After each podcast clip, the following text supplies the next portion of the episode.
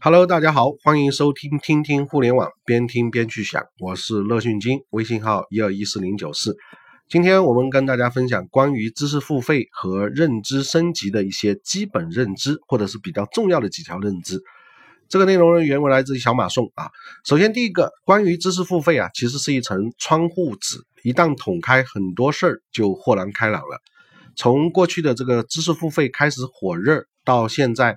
有好多从来没有见过钱的这个创业项目，突然之间开始盈利了，而且呢是不同的这个领域都在盈利，说明啊，其实知识付费啊还是非常具有发展的这个潜力的。当然，这也就是一旦有潜力啊，大家的竞争也会越来越激烈。第二个非常重要的观点呢，就是知识付费啊其实是一个后验的产品，基本上一开始判断单款产品是不是能爆，其实是比较难的。这个就跟电影或者是某些书籍有点类似，应该这样说，我们可以看到越来越多的知识付费的这个产品出来之后啊，大家的选择就会面临非常大的问题。所以啊，如果你想从红海当中又寻找出蓝海的话，其实你可以创作一个，比如说知识付费的导流平台啊，或者是知识付费榜的这种大众点评啊，甚至是豆瓣啊这样的平台，反而啊会比做知识付费说不定啊更挣钱哦。那么第三个非常重要的观点呢，就是知识付费的这个效率啊，其实是高的吓人的。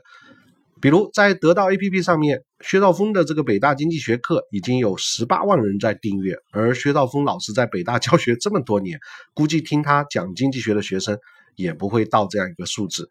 所以，我们说互联网的这种能力加上说和写的这个能力啊，是相当厉害的。那我们乐讯一二三课网啊，就是专门。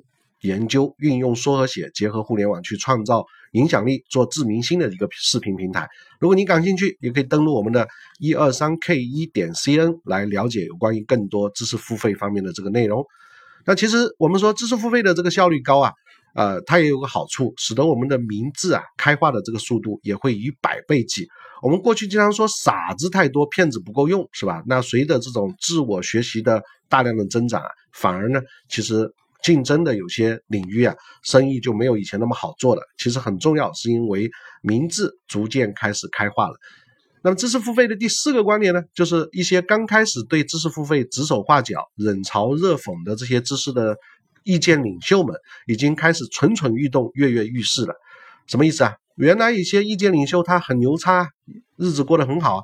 都说知识付费是没什么好玩的，但是现在看到知识付费这么火爆，这么好，你看到好多原有的一些大咖都开始在喜马拉雅、得到这些平台上面去卖他的这个九块九、一百九十九的这些东西，他们也从原来的这个非常高价值的这个神堂上面开始做一些知识付费的这个产品，这就充分说明了骂人其实是没啥成本的，但不做是会有损失的，对吧？所以呢，这些。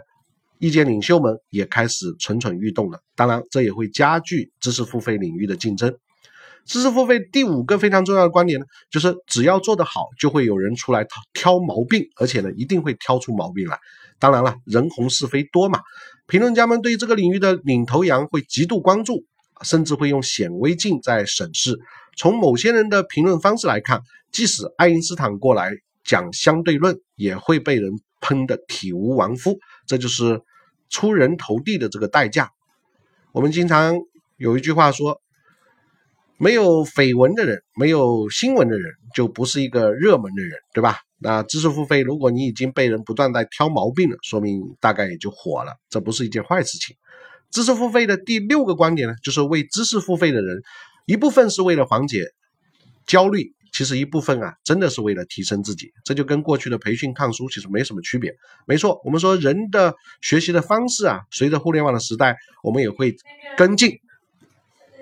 总有人看完书立刻开了天眼，也有人看完书会一脸懵逼，说知识付费主要是利用人们的这个知识焦虑。这种说法的人显然是没有仔细研究过统计学。第七个观点呢，就是越高级的人越爱学习，而且啊，即使他们学习的这个内容和初级的人完全相同，但结果却是天差地远的。说回来啊，至于是不是知识付费不重要，主要是我们学习的方式、思考的方式非常的重要。同样的内容，你在传统的大学里面学和在互联网上学，仍然是天壤天壤之别，天差地别的。没有开化的人，你让他用自动学习机，它也是学不出来什么东西来的。那么，知识付费的第八个观点呢，就是关注打开率和续费率的这个观察者，依然是知识付费的怀疑者。他们是在试图找到证明知识付费不成立的这个证据。其实啊，大学里的这个旷课率比某些知识付费产品高得多，所以我们也不要再去说，哎呀，我们这个知识付费其实订阅了之后打开率不高啊，无所谓嘛，它至少是一种新的这个形式嘛。如果你还在这个说它打开率、续费率不高，其实反观传统，传传统更垃圾嘛，对不对？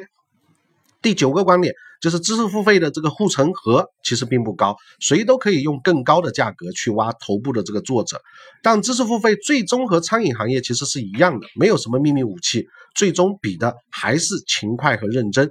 所以，我们说在关于内容创作这一块，没有什么秘诀，只有熬过这样一个苦日子，做一个真正的匠人和极客，你才有可能赢得知识付费用户的真正的认可。那么知识付费的第十个观点呢，就是头部未必是最赚钱和体量最大的，这个行业将来可能会出现很多隐形的冠军。就像我们之前说的一阵子遇到了一些创业者在做广场舞的这个相关创业的项目也不错。那这个我觉得呢，乐讯君认为啊，它仍然会符合长尾的定律，就像书籍一样，当内容不断。增加的时候，一些热门的畅销书毫无疑问会是大家最关注的。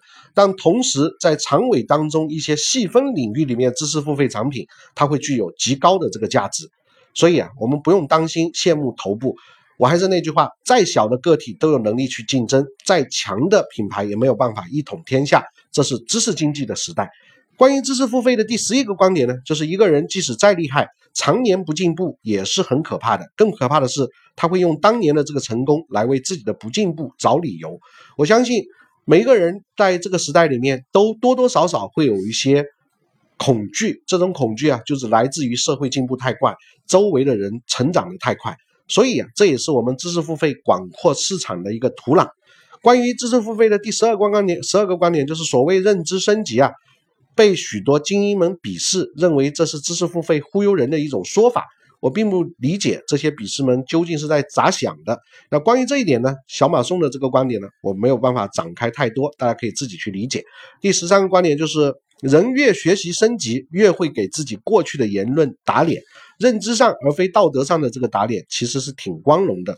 啊，我们觉得吧，还是在学习过程当中，你对自己的认知。和技能的这个提升，会为自己提供正面的这个能量，能更好的适应这个社会的发展就够了。不管别人怎么说，我们自己需要有自己的这个角度。最近乐讯君有非常强烈的启示，同样一件事情，不同人的视角完全是不一样的。有些时候，反其道观之，或者反其道而行之，往往会有意想不到的这个效果。